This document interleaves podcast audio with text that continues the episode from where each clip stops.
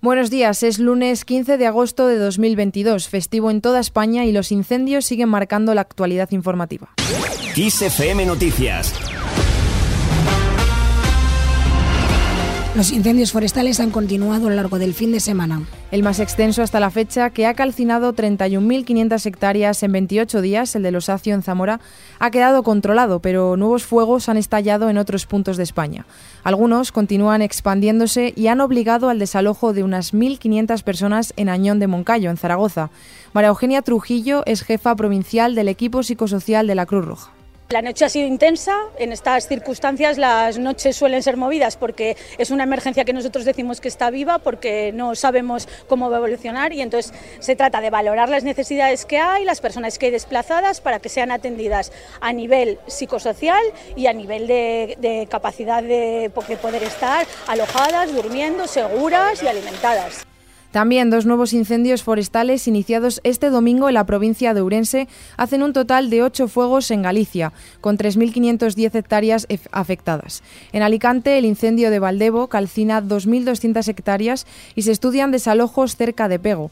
El de Jumilla, en Murcia, ha sido controlado y el de Becerril, en Segovia, estabilizado tras frenar el avance de las llamas. Por último, en Galicia se han contabilizado incendios en 3.380 hectáreas. Lugo suma uno y Ourense apaga otro. Y más información sobre incendios. Récord histórico, 660.000 hectáreas quemadas en lo que va de año. Debido a los incendios forestales en los países de la Unión Europea, encontramos este récord absoluto desde que hay registros. España lidera la clasificación por países con más de 245.000 hectáreas arrasadas por el fuego.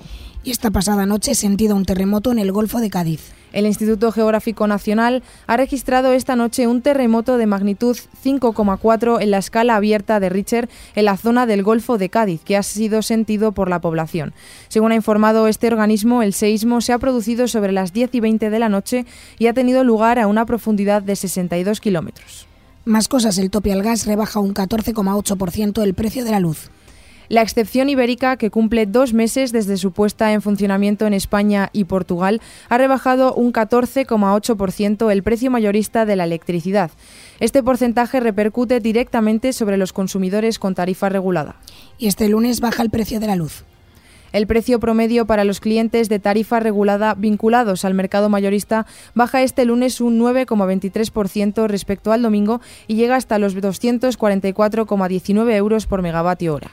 Fuera de nuestras fronteras, la guerra continúa. Ucrania ataca un estratégico puente sobre el río Dnipro. Las Fuerzas Armadas ucranianas han informado de un nuevo ataque sobre el estratégico puente situado sobre el río Dnipro para intentar cortar las rutas de suministro de las fuerzas militares rusas desplegadas en la región de Gerson.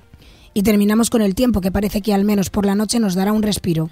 Se espera calor tórrido persistente en el Mediterráneo, pero alivio nocturno en el país. Las temperaturas tórridas noche y día y las tormentas persistirán en el área mediterránea con 42 grados en Valencia, aunque bajarán de forma notable en el Cantábrico y asimismo las mínimas en gran parte del país con valores más suaves y noches por lo menos soportables.